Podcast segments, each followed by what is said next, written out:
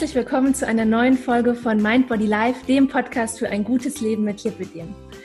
Mein Name ist Nathalie und ich interviewe hier für dich Experten zum Thema Lipidem und Betroffene, die in ihrem Umgang mit der Krank die von ihrem Umgang mit der Krankheit berichten und ihr Mut machen möchten ähm, für ein gutes Leben mit Lipidem.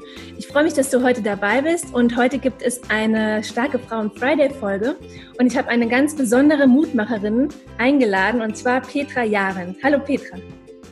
Ja, grüß dich, Nathalie. ähm, ich stelle Petra mal kurz vor. Und zwar, wir haben uns dieses Jahr auf dem äh, Lipidem-Tag in Göttingen kennengelernt. Und Petra hat dort ihr Buch vorgestellt, Lipidem, Lieben, Leben, Wein. Und in diesem Buch hat sie ihre persönliche Lipidem-Geschichte niedergeschrieben. Und das Buch ist auch auf Amazon total durch die Decke gegangen. Bist du jetzt eigentlich schon Bestseller-Autorin, Petra? Ja, ich ja. war das ähm, anderthalb Wochen lang Bestseller-Autorin dann auf Platz drei bis fünf an Studium und ähm, so weiter runtergerutscht und seit ungefähr zehn Tagen wieder die Nummer eins. Jetzt wieder runter. Also es geht rauf und runter, aber ja, und bei Thalia war es auch eine Zeit lang die Nummer eins. Also unterm Strich kann ich aber jetzt sagen, ich äh, interviewe eine Bestseller-Autorin. und wir werden natürlich auch ähm, viel über das Buch sprechen. Jetzt möchte ich erstmal so zwei, drei Fragen zu dem Buch stellen. Und zwar, wann hattest du denn so den ersten Impuls, ähm, dass du deine Geschichte gerne für alle Betroffenen mal niederschreiben möchtest? Das fing vor einigen Jahren bereits an, nachdem ich ziemlich stark gekränkt wurde und äh, immer wieder ähm, von den Menschen beleidigt wurde. Das kennen wahrscheinlich viele Lipödem-Damen. Ähm, dass, dass verletzende Worte halt an der Tagesordnung sind. Und dass wir uns, also die jetzt ausgeprägteres Lipödem haben, die Damen sich ja gar nicht mehr in die Öffentlichkeit trauen oder in eine Eisdiele gehen möchten und möchten dann Eis öffentlich essen. Mhm. Und irgendwann war so eine Kränkung zu viel und dann habe ich mir das als Tagebuch einfach mal so aufgeschrieben. Habe das dann aber mehr so auch mit äh, Zitate verfasst, was sich dann sehr gut gelesen hat. Und ähm, ja, letztes 2016 war das dann, äh, dass ich eine Dame kennengelernt hat, habe, die hat auch das Lipödem ziemlich stark ausgeprägt, ist Autorin und hat dann gesagt, hm, das liest sich ganz gut, du müsstest das mehr ausbauen und länger weiter aufschreiben. Und so kam das eigentlich, dass ich immer in Intervallen hm, das geschrieben habe, das Manuskript. Mhm. Und ähm, als du es dann veröffentlicht hast, es war ja dieses Jahr im September, ne? Glaube ich. Es war im September, das seit Juli liefen die Verhandlungen. Irgendwann hatte ich ähm, nochmal eine Begegnung an einem selbst, selbst organisierten Lipödem-Tag. Ja. Und eine Dame aus von einer anderen Zeitung zu uns hat mich da interviewt und meinte, man, sie würde uns unterstützen in der Öffentlichkeitsarbeit. Also sie würde auch mal Artikel schreiben und so weiter und so fort. Und wir kamen dann ins Gespräch. Und das war bei einem Treffen mit den Wendland Lillies, mit einer Selbsthilfegruppe, die ich bereits gegründet habe, wo ich die Leiterin bin. Und ähm, ja, wir haben uns dann privat getroffen, die Nicole und ich. Und sie hat das Manuskript durchgelesen und hat dann gesagt, das muss veröffentlicht werden. Also es wäre gut geschrieben. Mhm. Mit der Mut macht, war ja dann schon die zweite Person, die mir Mut machte. Ja. Ja, und zwei, am Ende hatte ich zwei Verlage, die das veröffentlichen wollten. Und ich habe mich dann für den Winzer Verlag entschieden. Mhm. Und ähm, wie hast du dich so kurz ähm, vor der Veröffentlichung gefühlt? Ähm, hattest du da, also hast du dich total gefreut, jetzt damit rauszugehen? Oder war da auch so, oh Gott, was kommen da vielleicht für Rückmeldungen? Oder jetzt weiß das irgendwie jeder, jeder kann es lesen. Wie waren da so deine Gefühle? Mm, die waren schrecklich. ich habe wirklich, ich habe da wirklich minutenlang vorgesessen vor der Tastatur und auf dem, ich musste ja auf den Button drücken, jetzt geht das, diese Verschlüsselung öffnet sich und dann geht, wird das Buch übertragen, also das Manuskript, die Daten davon und ich konnte nicht raufdrücken. Ich habe also, ich habe mhm. dann auch geweint und habe dann gesagt, ich mache das nicht. Und dann, doch, ich will das jetzt aber und naja, dann habe ich, ich saß im Wohnzimmer damals und habe dann auf, äh, wieder mal auf das äh, Klavier von meiner Tochter geschaut und sah das dann und dachte mir so, für Merle. Und dann habe ich raufgedrückt und dann war, die, war das Manuskript weg. und ich konnte es nicht mehr ändern. ja, ja. Gewesen. So habe ich mich gefühlt, also sehr aufgewühlt. Und als Merle dann von der Schule kam, dann kam nur der Satz, ich habe es getan. Und mhm. sie ja, ich habe es getan. es sind weg. Und oh, ja, dann saßen wir da beide und ja, ich brauchte dann eine Schulter. und äh, jetzt so die ersten Resonanzen. Also ich habe ja nur ähm, Positives mitbekommen. Ähm, hast du auch, gab es auch was Negatives oder gab es irgendwas negat irgendeine negative Rückmeldung oder waren sie alle wirklich positiv? Also bislang waren ähm, alle positiv mit einer ganz winzig kleinen äh, Einschränkung und zwar durch einen Zeitungsartikel. Ich war ja jetzt in äh, einigen äh, Zeitungen, habe da, die haben über uns berichtet, allgemein über das Lipidem und dann auch um, äh, über das Buch. Und eine Dame hat später dann geschrieben, hm, dass sie das nicht gut findet, dass man halt sagt, dass es hauptsächlich Frauen betrifft, diese Erkrankung. Sie äh, meint, es trifft Männer auch und zu 50-50 halt.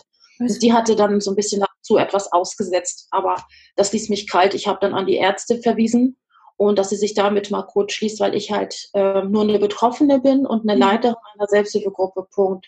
Und dazu fachmännisch mich gar nicht äußern darf. Ja, ja.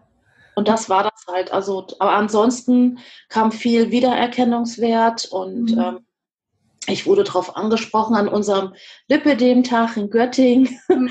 kam eine Dame und sagte dann, ähm, also sie hätte dasselbe alles durchlebt, auch mit ihrem Vater mit dem Krebs. Und mhm. dann sind wir in eine Ecke gegangen, dann haben wir uns beide im Arm gehalten. Das war so richtig, richtig schön. Also ja, man spürte plötzlich, man war gar nicht alleine.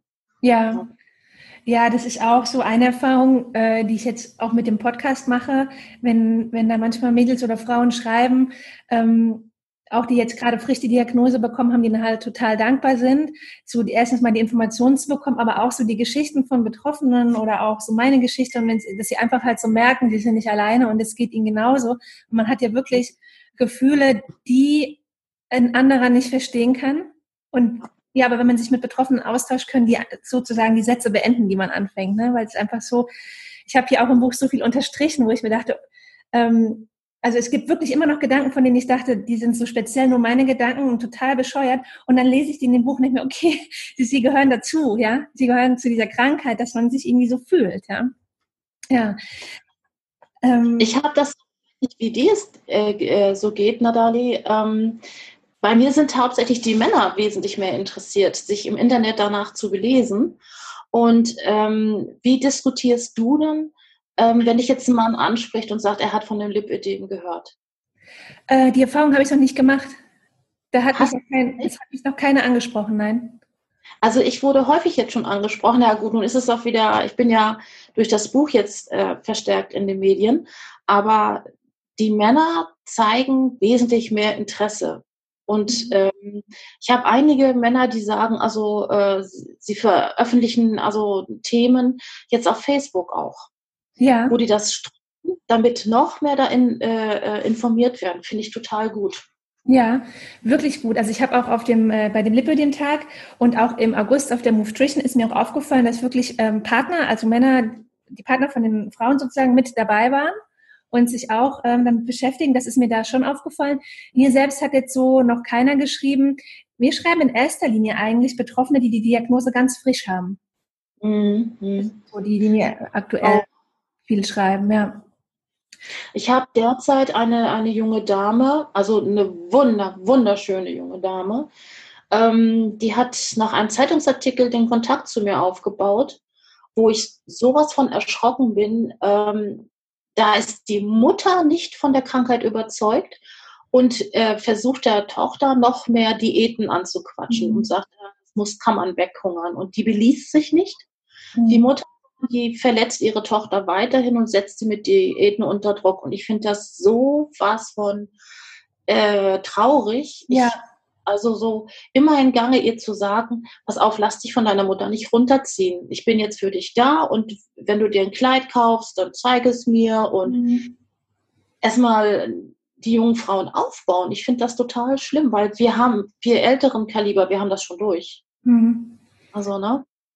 Ja, ich finde es auch total schlimm, dass man äh, nicht so richtig aufgefangen wird. Und ich glaube aber, dass das auch nochmal ein Unterschied ist. Also ich habe jetzt meine Diagnose ja sehr früh bekommen. Ich habe die mit 19 bekommen. Und trotzdem war das aber, das ist jetzt, ähm, wie lange ist es her? Schon lang, also 15 Jahre. ja? 15 Jahre her. Und da war das auch noch nicht bekannt und da äh, hatte man auch noch nicht so viel Informationen und so weiter. Ja, es war ja schon gut, dass es früh erkannt wurde, aber eine richtige Anlaufstelle ähm, gab es irgendwie nicht. Und ähm, ich glaube, dass es heute, wenn, wenn man jetzt heute die Diagnose bekommt, halt nochmal ein bisschen anders ist, dass man dann viel schneller irgendwie in Selbsthilfegruppen oder auch im Internet auf Gruppen stoßen kann oder es gibt ja auch offline glücklicherweise in vielen Orten Gruppen, dass man da viel schneller geholfen bekommt nochmal und sich ähm, ja, schneller da belesen kann. Ja, aber die Selbsthilfegruppen haben, ähm, ich sag's mal so, ich habe als Leiterin ungefähr meine 2500 Flyer verteilt. Mhm. Mädchen zusammen. Und ähm, da kommen nicht viele äh, Frauen auf uns drauf zu, beziehungsweise die suchen erstmal den Kontakt zu mir direkt, treffen sich dann erstmal ein, zweimal auf eine Tasse Kaffee in einem Café. Und danach sagen die, oh, in der Gruppe mich öffnen, mit euch reden, mh, hm, mag ich erst gar nicht. Mhm. Sind sehr scheu und sehr schnell zu äh, verletzbar. Und das tut in der Seele leid, die erstmal zu sagen, ich reiche euch meine Hand und gemeinsam schaffen wir das und ihr werdet merken, dass wie gut das tut, unter Gleichgesinnten zu sein.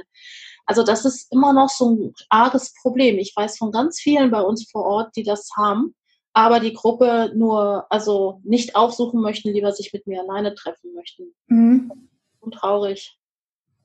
Ja, ich glaube, das ist zum einen ein Problem, sich da zu öffnen und zum anderen ist es, glaube ich, auch so ein Problem. Also ich glaube, so Selbsthilfegruppe allein das ist schon so eine Überwindung. Ich gehe zu einer Selbsthilfegruppe, ne, weil das unterstreicht ja nochmal mehr, ich bin krank.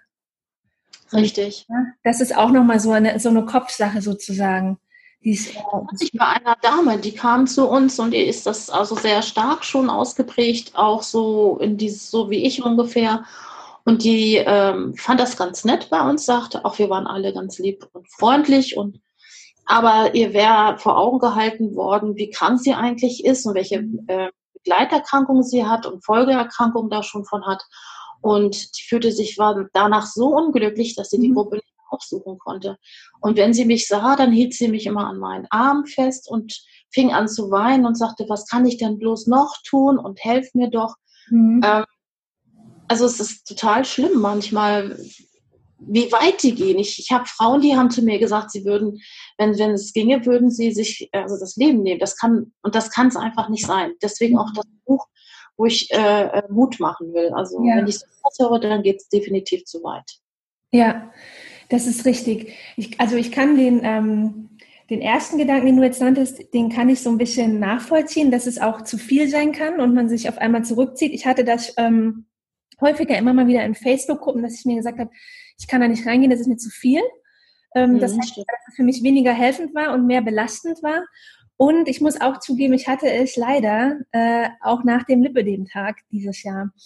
Ähm, ich hatte davor eine Ernährungsumstellung gemacht. Ich war da total motiviert und gut dabei und die, ich hatte dann auch wirklich ähm, die Schmerzen in den Armen gingen davon weg. Es war also es war wirklich eine, eine gute Sache und war voll drin.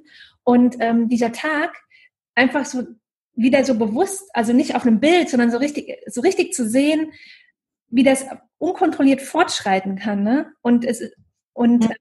auch zu hören, Mädels, die OPs haben, dass es danach immer noch, dass sie danach immer noch Schmerzen haben oder ähm, hier die Christiane zum Beispiel, ja, die hat Lipödem Stadium 3 und wenn ich mir Bilder von ihr angucke auf ihrem Instagram-Channel von 2014, sieht sie halt aus wie ich jetzt. Ne?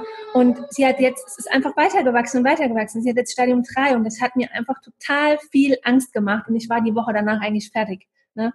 Ich hatte einfach nur Angst und dachte mir, pff, was willst du dich hier gut ernähren oder sonst was machen? Du hast, du kannst es nicht kontrollieren. Ne? So ein Gefühl hatte ich dann auf einmal in mir. Mm, wobei ich schon dran glaube, dass wenn man alles macht, was uns so zur Verfügung steht, man es eindämmen kann und das jetzt zum Beispiel wahrscheinlich in deinem Fall hättest du diese ganzen Dinge ganz am Anfang gewusst, dann wäre es auch nicht so weit fortgeschritten. Ne? Auf jeden Fall. Also heute weiß ich, ich muss ähm, Kohlenhydrate weniger zu mir nehmen. Ich darf, muss Weizen weglassen. Alkohol nach Möglichkeit gar nicht trinken. Und das fällt mir überhaupt nicht schwer, muss ich jetzt ganz ehrlich sagen. Mhm. Wenn ich denke, wenn ich Alkohol trinke am nächsten Tag, wie ich mich mit den Beinen fühle, nur die mhm. Beine, dann reicht mir diese Bestrafung schon ganz alleine. Also, und die Kompression zu tragen und also alles, was wir heute wissen, die jungen Frauen, ihr könnt da unwahrscheinlich euer Nutzen daraus ziehen. Alleine zu wissen, es ist eine Krankheit. Das ist schon mal viel wert. Früher lief ich von Arzt zu Arzt. Und ähm, was wurde ich ausgelacht? Was habe ich für Diäten äh, vorgeschlagen bekommen? Das war also es war wirklich grausam. Heute wissen wir, Lipödem ist eine Erkrankung und wir haben es uns nicht eingebildet. Ihr jungen Frauen habt das, in dem Sinne müsst ihr es positiv sehen. Ihr müsst immer sagen, aha, ich bilde es mir nicht ein. Mhm. Ich weiß, was eine Krankheit ist, aber ähm, ich kann es eindämmen, indem ich meinetwegen immer die gleiche Pille nehme, indem ich nicht herumspringe mit drei Monatsspritze und Sterilisation. Ich habe zum Beispiel einen Stress durch Stress auch Schübe gehabt. Mhm. Und ich möchte jetzt ein Beispiel bringen. Und zwar, meine Mutter hatte ähm, dieses Jahr einen ganz schweren Herzinfarkt. Und sie saß neben mir im Auto und sagte, Peti, ich glaube, ich werde gleich sterben. So, ich habe sie ähm, im Winter bei Glätte mit überschnellem Tempo ins Krankenhaus gebracht, äh, mit Warnblinklichtanlage und dann ist, schlief sie ein. Wir haben sie irgendwie aus dem Auto herausbekommen. Sie kam in den Schockraum rein und sie wurde reanimiert. Ich habe das alles mit angeguckt. Aber ich wusste zu diesem Zeitpunkt, Nathalie, ich darf den Stress nicht an mich ranlassen. Mhm. So als Kopf abgewendet, habe meinen Kopf an einen Hängeschrank gelehnt und habe gesagt, sie wird es schaffen. Sie mhm. wird es schaffen. Ich habe diesen Stress runtergefahren. So, und sie hat es ja auch geschafft. Sie ist dann mit einem Rettungshubschrauber weggeflogen worden. Und dann danach habe ich sofort es zugelassen zu weinen, den Stress abzubauen. Mhm. Fremde haben mich dann in den Arm genommen und gut. Ich habe im Januar keinen Schub gehabt. Mhm. Stress. Das ist auch euer Vorteil. In dem Augenblick, wo ihr merkt, langer, längerfristiger, intensiver Stress könnte sich aufbauen, dann müsst ihr eine Lösung für euch finden, wie ihr also in eine andere Welt geht und den Stress nicht rankommt. Dann vermeidet ihr Stressschübe. So nenne ich das einfach. Ja. Wir damals auch nicht. Du hattest, du hattest ja diesen, du hast es ja so deutlich gespürt, ähm, als dein Vater so krank war, ne, da hast du diesen Stressschub so deutlich gespürt, hast du ein Buch geschrieben und da wurde ich auch aufmerksam, als du da von Stress geschrieben hast, weil das mir eben auch schon aufgefallen ist, dass mhm. ähm, ich äh, also Stressschübe habe oder auch allgemein im Stress ähm, ich mehr Schmerzen habe, sage ich mal. Wenn es jetzt nicht unbedingt ein optischer Schub ist, aber es sind mehr Schmerzen. Ja. Ähm, ich habe da auch mal ähm, mit einem Ernährungsberater mal drüber gesprochen und der hat auch gesagt, das hängt viel mit der Übersäuerung zusammen, die dann in dem Moment man so viel Stresshormone ausschüttet, eben im Körper entsteht. Ne? Mhm. Deswegen hat man dann wahrscheinlich auch einfach vermehrt diese Schmerzen. Und ich versuche auch, so gut es geht, immer halt vom Kopf her gegenzusteuern. Wenn ich merke, ich fahre gerade voll hoch in den Stressmodus, dann irgendwas zu tun, so gedanklich, ähm, mir immer, ich, ich mache es immer so, ich stelle mir dann das Schlimmste vor, was passieren kann in der Situation. Also bei mir sind das nicht so schlimme Sachen wie das mit deiner Mutter, das sind alltägliche Stresssituationen, normale, ne?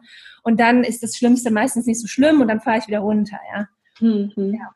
ja, ich habe das, also ich habe alleine sechs, neun Kilo jetzt zugenommen in zwei Wochen durch Stress, mhm. den ich regulieren konnte, wo es also immer wieder nicht die Situation war, die das kurzfristig ausgelöst hat, sondern ein längerer Zustand. Ja. Und das, das ist das Brutale, dass man weiß, ähm, jetzt wächst du. Mhm. Jetzt siehst du das Gewicht auf der Waage und am Umfang. Also ähm, da muss ich ganz ehrlich sagen, äh, das ist für mich das Schlimmste überhaupt. Ähm, ich weiß zwar, dass es jetzt eine Krankheit ist, mhm. wenn du nichts dagegen tun kannst. Und das haben wir ähm, größeren, älteren Damen ja schon hinter uns. Und mhm. ähm, ja, da, müsste noch viel mehr gemacht werden, dass ihr auch als junge Frauen dagegen steuern könnt. Zum Programm erfunden werden oder so. Äh, lass uns doch mal ähm, in dein Buch ein bisschen reingehen oder beziehungsweise in deine Geschichte reingehen. Und zwar, ähm, wie war das denn in deiner Kindheit? Also sagen wir mal, so bis zum zehnten Lebensjahr. Ähm, warst du ein schlankes Kind oder warst du da schon ein bisschen kräftiger auch als Kind? Und hattest du jetzt auf deinen Körper bezogen eine unbeschwerte Kindheit, mal bis zum zehnten Lebensjahr, oder war es da auch irgendwie schon stressig für dich? Das war überhaupt nicht stressig, das war richtig toll. Ich bin überall schwimmen gewesen, ich habe Sport betrieben, ich, ähm, ich habe gegessen in der Öffentlichkeit, so wie ich einfach Lust hatte. Und ähm, ich weiß nicht, es war einfach nur eine Kindheit, die ganz voll gewesen ist. Und ich war schlank, ich hatte ähm, ganz schlanke Beine, ich habe ähm, ich sag mal, auf Stelzen rumlaufen können, was früher noch interessant war. Ich habe mich gestoßen, habe mich gleich herumgejault und gesagt, oh, meine Beine tun weh oder meine Oberarme tun weh. Das war, das Schmerzempfinden war auch ganz anders. Mhm. Und ähm, viel mehr, viel offener gewesen, sehr viel mehr gelacht und in der Öffentlichkeit dementsprechend auch ganz sehr viel mutiger aufgetreten. Also ähm, bis zum zehnten Lebensjahr, da hatte ich meine eigene Meinung, da war ich richtig selbstbewusst eigentlich. Mhm. Ist interessant, weil es war bei mir ganz anders. Also okay. ich war zwar auch kein, äh, ich war kein dickes Kind, ich war jetzt auch nicht eins dieser spindeldürren Kinder, einfach ganz normal. Ähm, und hatte aber immer das Gefühl, dicke Beine zu haben, auch als sie noch nicht da waren. Okay. Also ich hatte immer, ähm, habe in der Tanzgruppe getanzt, da hatten wir dann so auch Gardetanz, Tan Tänze mit kurzen Röcken. Ich habe immer an meinen Kleidern rumgezogen und dachte immer, ähm, du hast viel dickere Beine als die anderen. Das war mir als Siebenjährige unangenehm. Auch rückblickend auf Fotos war das nicht der Fall. Ich sah ganz normal aus, ganz normales Kind. Und äh, ich hatte das irgendwie immer so ein bisschen schon gefühlt, auch als es noch nicht da war. Das fing bei mir an, kurz bevor bei mir ähm, die Pubertät anfing. Also ich meine, zum ersten Mal meine Tage bekommen habe. Da, kurz vorher merkte ich ja, dass die Beine regelrecht explodiert sind. Also die, die Oberschenkel, die wurden dann immer dicker und breiter und ähm, da fing es an, dass ich dann gesagt habe, ich möchte also schon da schon, schon Pullis anziehen, die über mein Po gingen, beziehungsweise schon an die Oberschenkel weiter. Mhm. Und ähm, Sport mochte ich dann äh, in der Schule gar nicht mehr so gerne mitmachen, weil ich immer das Gefühl hatte, ähm, ja, alle gucken auf meine Beine. Doch da fing es an, also da war erst.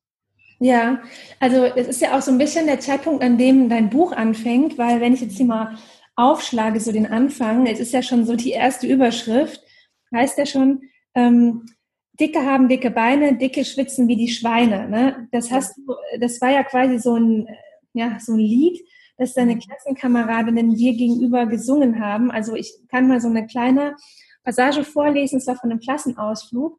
Da schreibst ja. du, ähm, vor mir saßen meine Klassenkameradinnen und grinsten. Sie stupsten sich in die Rippen und deuteten mit den, ihren Fingern auf mich. Ich sah ihnen an, dass es nicht lange dauern würde, bis sie mich wieder kränken würden. Und dann begannen sie zu singen. Dicke haben dicke Beine, Punkt, Punkt, Punkt. Ja. Ähm, war das so eine, also hattest du öfters mit solchen, mit solchen, ähm, mit solchen Hänseleien und so weiter zu tun und mit, und mit einem stärkeren Mobbing, was das Buch sagt ja eigentlich schon. Ging das über Jahre? Äh, mein ganzes Leben lang. Ähm, also ich habe, nachdem die, ähm, das, das Lipödem ausgebrochen ist, hatte ich das eigentlich ständig. Dass mhm. mir ein Bein gestellt wurde, das, das schreibe ich ja auch im Buch, dass die Sachen mhm. vom Sportunterricht, äh, die ähm, mir weggenommen wurden und wurden in das Toilettenbecken äh, geschmissen und das, die haben wirklich versucht, es runterzuspülen. Mhm. Oder äh, beim Sport haben sie dann die Arme weggezogen, ähm, wenn wir über so einen Bock beim, ähm, beim Bock, äh, Bockspringen waren. Ja. Ich sollte überspringen ähm, dann sollten, äh, sollten sie an die Arme so ein bisschen greifen, um das zu unterstützen. Und dann haben die die Arme weggezogen. Ich bin dann, weiß was ich, sonst wohin geflogen. Und dann kam halt, ja, guck mal, da ist jetzt ein Fettfleck. Solche Äußerungen. Und es war also immer irgendwo irgendetwas. Und das war, oder man hat ähm, später in einer Schule gab es mal so ähm, Abschnitt über Ernährung und ähm, dann Essen kochen. Da sind wir in so eine Küche reingegangen, haben Essen gekocht und ähm, dann haben die mein Essen nicht essen wollen, weil sie gesagt haben, da habe ich zu viel Sahne reingegossen oder irgendetwas, was überhaupt nicht dazugehörte. Mhm. Aber sie möchten halt nicht so fett werden wie ich. Also es war in der Schulzeit ganz extrem und das erlebe ich ja jetzt hier auch. Also unter Erwachsenen ist das ähm, ja ganz schlimm, finde ich das. Also ich habe das jetzt gehabt vor anderthalb Jahren, stand ich äh, an einem Discounter an der Kasse und hatte äh, für meinen Mann Schokolade, weil das ist so eine Naschkratze. Habe ich den Schokolade gekauft, die war gerade im Angebot und zwei Tafeln, werde ich nie vergessen. Und dann sagt, drehte sich ein anderer Kunde zu mir um und sagte, oh, heute ist aber äh, Kalorienzählen äh, ausgesetzt. Und ich sagte dann, tja, mein Mann darf das ja essen. Und dann mhm. dachte er noch, ja, wir Männer wieder. Also wir hatten uns sehr gut verstanden.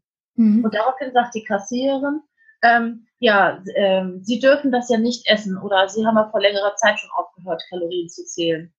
Und da dachte ich auch so, ey, sag mal, geht's noch? Ne? Ja. Wieso? Ne? Solche Kränkungen eigentlich. Also, sowas hören wir ja eigentlich nur täglich, wir, die wir das Lipidem schon äh, stärker ausgeprägt haben. Ich finde das, ähm, ich finde das unglaublich, weil du schreibst davon an so vielen Stellen im Buch, ja, mhm. von, von solchen Geschichten. Also ich kann die, ich, ich habe da zum Glück so gut wie gar keine Erfahrung. Es ist bei mir aber natürlich auch nicht so extrem ausgeprägt, da ich habe ja die Diagnose viel früher bekommen, ja. ja. Äh, ich kann das eigentlich an, keine Ahnung, einer Hand abzählen, wann, wann wirklich richtig unangenehme Kommentare kamen, wie mal auf einer ähm, die sich dann aber auch sehr einprägen, auch wenn es dann weniger sind, aber es prägt sich trotzdem sehr ein. Auf einer Party, damals irgendwie mit 18 oder 19, da war es noch gar nicht so schlimm aus wie jetzt. Ne? Ähm, und da hat schon leider nicht nur irgendjemand, sondern ein guter Freund zu mir gesagt, ähm, als ich aufstehen wollte oder irgendwo hingehen wollte, sagte er, ähm, bleib lieber sitzen, dann siehst du besser aus. Ja? Oh. Ähm, das prägt sich ein und da ist immer die Hemmung da beim Weggehen, wenn man auf, wenn ich auf Toilette muss, oh Gott, wenn ich aufstehe, alle gucken mich an, alle gucken auf die Beine, das ist halt einfach dadurch so fett unterstrichen, dieses Gefühl, was eh schon da ist.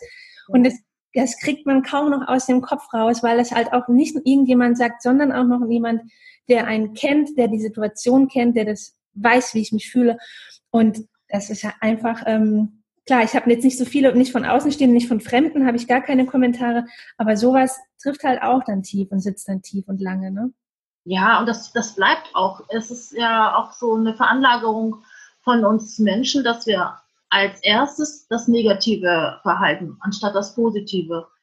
Und ähm, solche verletzenden Worte, deswegen habe ich das in dem Buch auch so geschrieben, nach Möglichkeit immer wie jemand schon sagte, ich glaube, Henry hat das auch erwähnt, wie ein Roman hat sich das gelesen. Mhm. Und das wollte ich gerade. Wenn man das liest, ähm, dass man in diese, in, in meine Welt, in mein Leben hineintaucht. Und das war auch teilweise sehr schön, die, äh, die Zitate herauszuschreiben. Wie wurde das damals wirklich ähm, ausgesprochen, formuliert? Und das das wollte ich aber in dem Buch erreichen. Zum Beispiel hatte ein Redakteur von einer Zeitung zu mir gesagt, wieso haben Sie das nicht in Kapitel unterteilt? Mhm. Dann dachte ich, das Leben kann man nicht in Kapitel unterteilen. Das, ich möchte einfach, dass man das wegliest und dann das Leben mit, mit, mit mir älter wird und in den Angriffen sagt. Das kann ich nicht einfach sagen, so jetzt haben wir die Pubertät, jetzt ist die Pubertät und das nächste Mal ist die Schwangerschaft und darauf die Sterilisation, dann sucht jeder sich doch nur die einzelnen Sachen aus. Und ähm, ich möchte, dass die Leserin oder auch der Leser, was ja wirklich schön wäre, wenn es mal ein Mann liest, mhm. mich darin begleitet und sich halt fließend wiedererkennt. Ich glaube, das habe ich erreicht. Ja, auf jeden Fall. Also man kann es wirklich total in einem durchlesen. Es liest sich in der Tat wie ein Roman. Und mhm es liest sich richtig, richtig gut und man findet sich an so vielen Stellen, erkennt man so das eigene Denken und Fühlen wieder.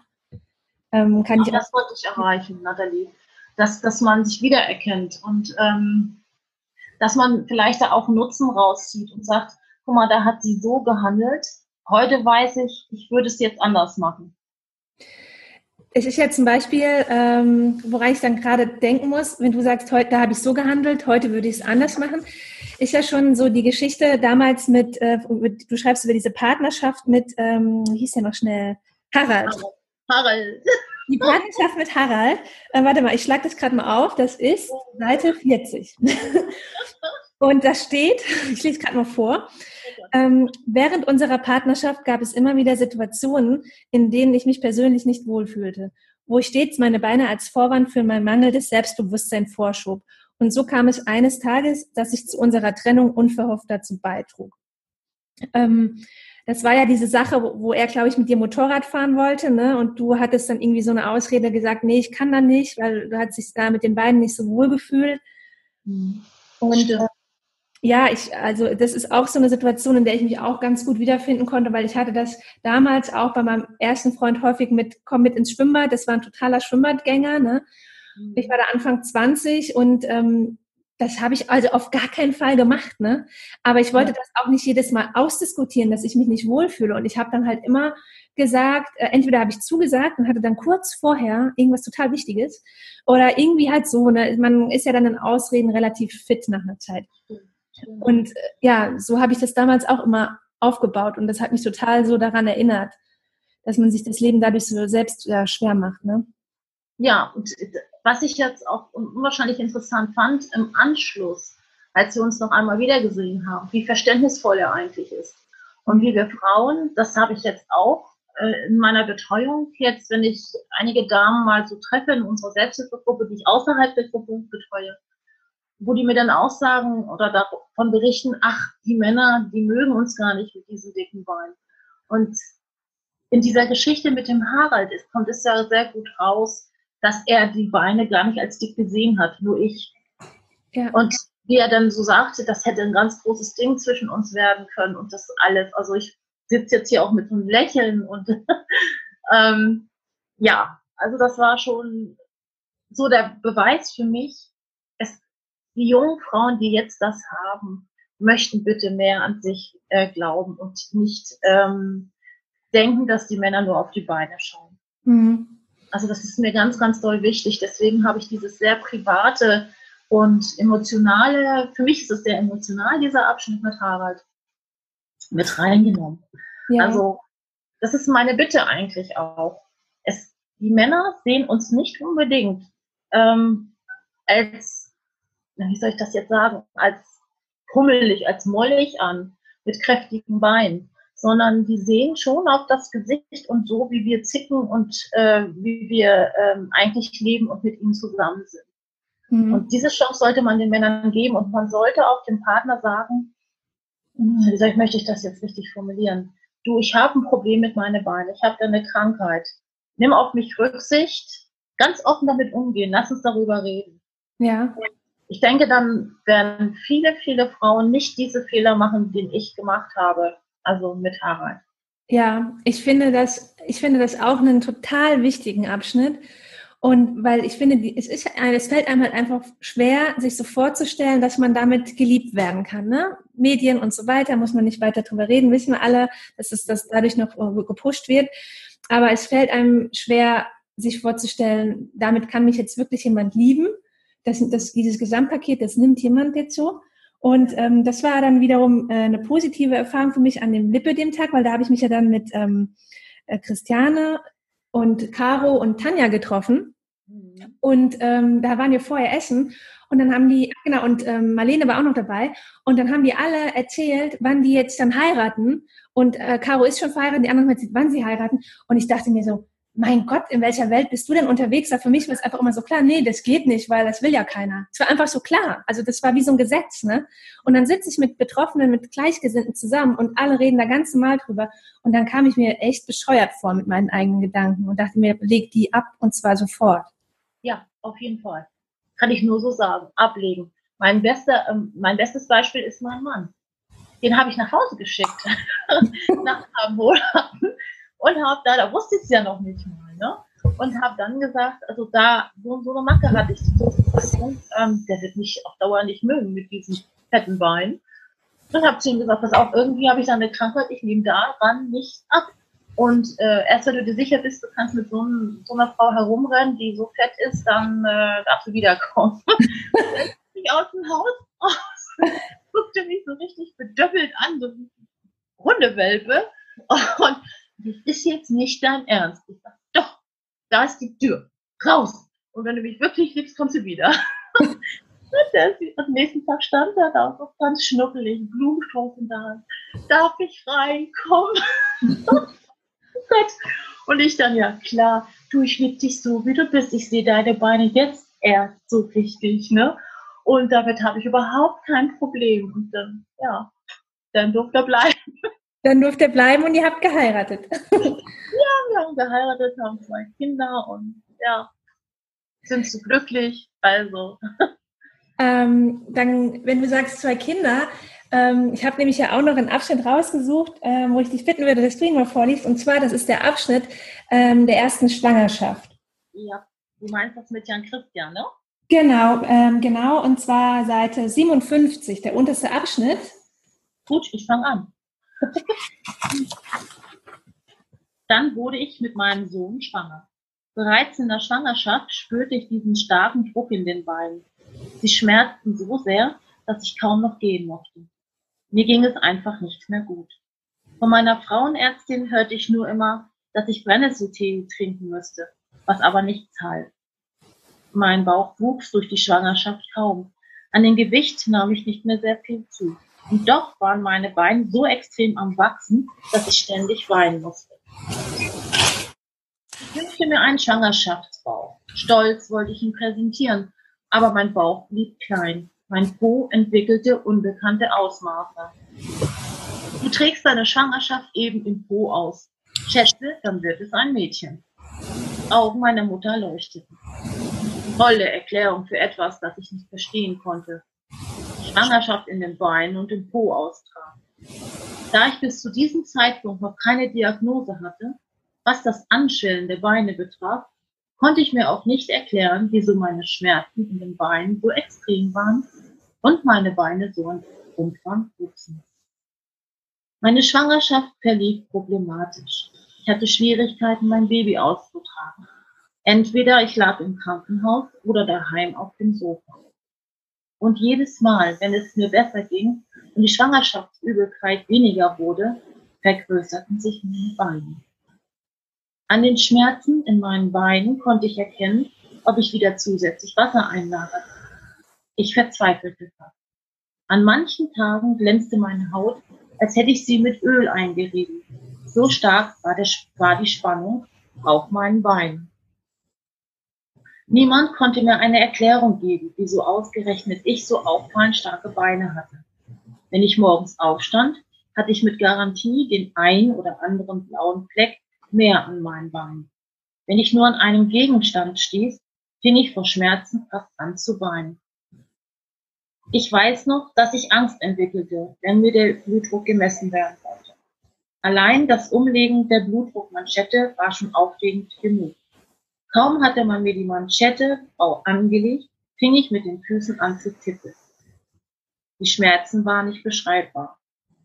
Aus Verlegenheit schaute ich zu einer Seite, versuchte die Situation zu retten, indem ich stets sagte, meine Güte, bin ich eine Memme das tut doch alles gar nicht weh und ich stelle mich so an. Ich fing an, mich für etwas zu entschuldigen, wofür ich nichts konnte. Zu diesem Zeitpunkt wusste ich nicht, dass durch die Schwangerschaft das Lipödem anfing, an meinen Armen zu wachsen. Soweit? Ja. Das heißt, durch deine erste Schwangerschaft hast du eigentlich nochmal einen Schub bekommen, oder? einen sehr kräftigen Schub sogar. Also ähm, ja, wie gesagt, es, äh, das Lipidem ist von den Knien in den Wadenbereich gewachsen und ähm, an den Oberschenkeln fing es dann auch an, sich zu bilden. Mhm. Sehr schlimm. Und da du aber ja noch gar nicht, du hattest ja zu dem Zeitpunkt noch nicht die Diagnose, ne? Von daher hattest du jetzt auch vorher nicht irgendwie die Gefühle, dass sich da was verschlimmern kann. Also jetzt zum Beispiel kann ich verstehen, wenn eine Patientin hat die Diagnose und hat einfach vor der Schwangerschaft Angst. Es, sie könnte einen Schub bekommen, ne? Ja. Aber das blieb bei dir aus, weil du wusstest ja gar nicht, was du hast. Ich wurde, wurde auch schon einige Male gefragt, ob, ähm, wenn ich vorher gewusst hätte, dass ich Lipidem habe, ob ich dann eine, äh, eine Schwangerschaft hätte haben wollen. Und ja. ich sage jedes Mal, macht euch das schönste Geschenk, das ihr euch selber schenken könnt. Mhm. Wenn ihr mögt, macht euer die Liposuktion dazu raten, einige Ärzte. Ich persönlich würde mich immer für eine Liposuktion danach, nach der Schwangerschaft entscheiden. Ja. Weil es muss ja nicht wachsen in der Schwangerschaft. Es kann wachsen, aber es muss ja nicht. Mhm. Vorher die Beschwerden noch nicht so stark sind, und man sich noch gut bewegen kann, warum dann eine Liposuktion durchführen? Danach kann man es ja ähm, durchziehen. Ich, ich kenne eine Dame, bei der ist das durch die zweite Schwangerschaft sowas von explodiert, dass die also sagt, auf jeden Fall, jetzt muss der Arzt dran, jetzt lasse ich es entfernen. Hat es bewusst so lange gewartet. Und ich denke, dass wenn man das selbst zahlt, das ist ja auch ein Kostenfaktor. Mhm. Dann sollte man vielleicht auch wirklich gucken, habe ich noch Schmerzen, kann ich mich weniger bewegen? Dann lass es vorher machen, ganz klar, aber wenn nicht, ja Gott, dann warte ich so lange nach der Schwangerschaft und entscheide dann. So würde ich es machen, jederzeit und Stunde. Okay. Äh, du hast ja gerade eben gesagt, ähm, du würdest es auf jeden Fall also wärst auf jeden Fall auch schwanger geworden, auch wenn du die Diagnose schon gehabt hättest, weil es ist wirklich eines der größten Geschenke. Und das ähm, würde ich auch schön finden, wenn du diese kurze Passage so als Ausgleich zu diesem, zu dieser sehr schwierigen Schwangerschaftsphase, die du jetzt eben vorgelesen hast, dass du auch nochmal die schöne Passage vorliest, ähm, damit alle, die jetzt irgendwie noch Kinder wollen, auch wissen, dass sie äh, ja sich nicht von abschrecken lassen sollen vor einem eventuellen Schub. Ähm, Seite 61. Genau. Für nichts und wieder nichts würde ich an Christian eintauschen wollen. War die Schwangerschaft auch schwierig? Die Entbindung kompliziert? Ich war eine stolze Mutter. Meine Beine waren nun dicker denn je, aber es hatte sich gelohnt. Ich hatte das schönste Geschenk, das sich eine Frau selbst machen. Ich strich über Jans Kopf und lächelte. Ich hatte ein Kind. Ein gesundes Kind. In mir kam in diesem Moment Freude auf. Ich war stolz. Scheiß auf die Beine. Es würde schon irgendwie weitergehen. Und es geht weiter. Ich habe jetzt ein zweites Kind erhalten, meine ähm, geschenkt bekommen, meine Tochter Merle. Auch eine Risikoschwangerschaft. Noch, noch schlimmer als die erste Schwangerschaft. Und ich bin dankbar, dass ich beide Kinder habe. Hattest du denn nach der ersten Schwangerschaft, hattest du dir eigentlich gesagt, oh, das war jetzt ausreichend, ähm, nicht noch ein Kind? Ja, weil das war eine Risikoschwangerschaft. Mhm. Also da immer nur zu liegen und ähm, wie gesagt, wie ich auch schon vorgelesen habe, ich wollte ganz stolz, äh, nein, ich muss vorgreifen, ich muss, ähm, ich wollte schon immer ein Kind haben und ich konnte kein Kind empfangen und äh, auch nicht ausfahren. Wir haben immer und immer wieder operiert und irgendwann setzte sich ein Arzt nach dem Eingriff zu mir ans Bett und sagte, Frau Jahrens, Sie werden kein Kind empfangen können und wir konnten jetzt nichts mehr weiter für Sie tun. Das wird nicht klappen mit dem Austragen. So, und dann hatte ich mich damit, also irgendwann ja abzufassen und zu sagen, nee, du wirst nie Mutter werden. Und dann war der Jan eigentlich so ein Zufallstreffer, möchte ich das jetzt einfach mal nennen. Und ich habe das also sehr früh auch bemerkt und war dementsprechend happy und ähm, oh ja, jetzt trägst du aber einen dicken Bauch und ach und jetzt, ähm, ja, weiß ich nicht. Es war einfach toll. Ich habe mir den Bauch eingebildet schon und die Hose passt gar nicht mehr, obwohl die passte immer, ne? Also so richtig bisschen übertrieben eigentlich. Ja, und dann kam das, ähm, hätte ich ihn ja fast ähm, zigmal verloren und wir mussten also ganz, ganz viel kämpfen, dass ich ihn überhaupt äh, halten konnte. Das war. Und bei der Entbindung, also beim Kaiserschnitt, dann haben sie ja auch den Kaiserschnitt nicht korrekt durchgeführt. Auf jeden Fall musste ich ja auch auf die Intensiv. Und was ich eigentlich sagen möchte, ist auch die zweite Schwangerschaft war komplikationsreich. Und mein Mädchen ähm, ich habe da also ganz viele Höhen und Tiefen erlebt und ja, Nathalie, jetzt bin ich glücklich. Sag es mal so.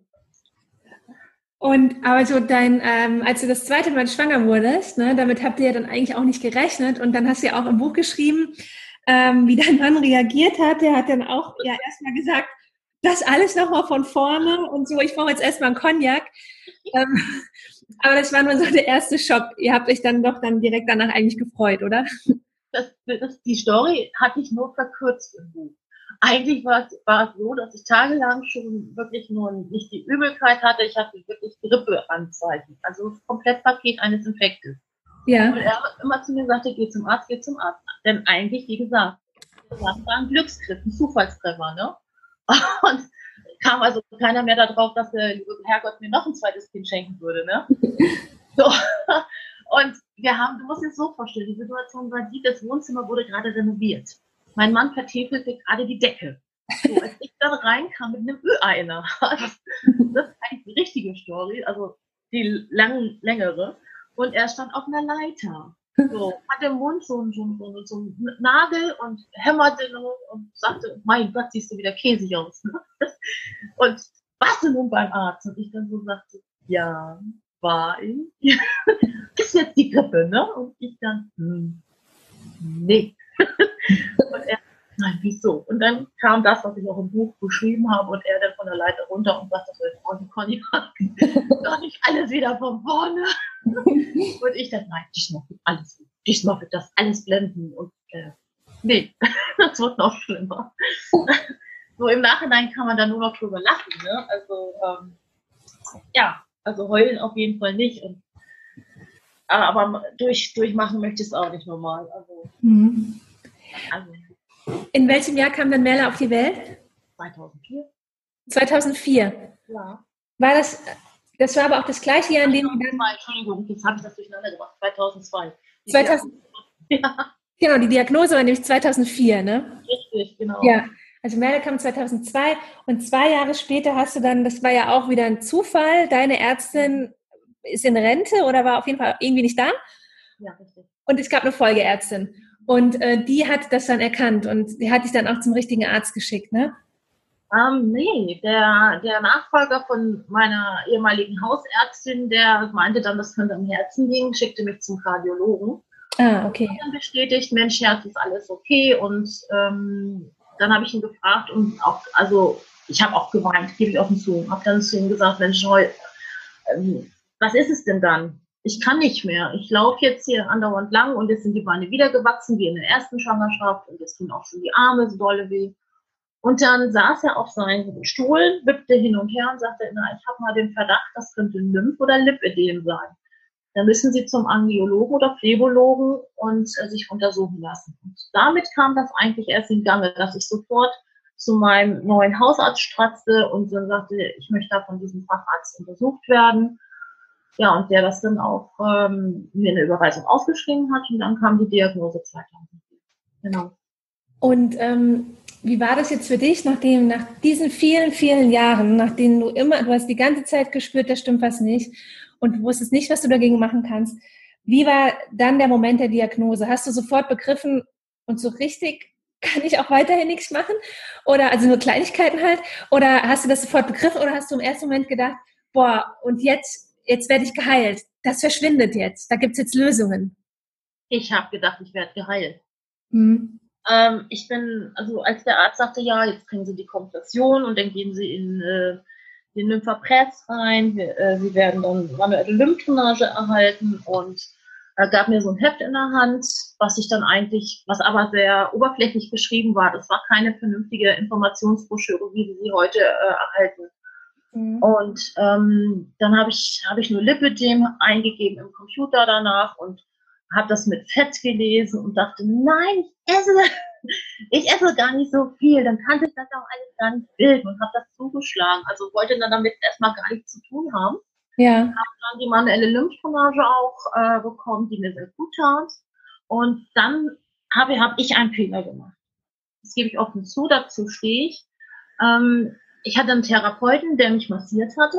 Und den hatte ich dann angesprochen und habe dann gesagt, Mensch, man kann ja eine Liposuktion durchführen lassen, dann ähm, wird das alles vielleicht nicht mehr so schlimm bei mir.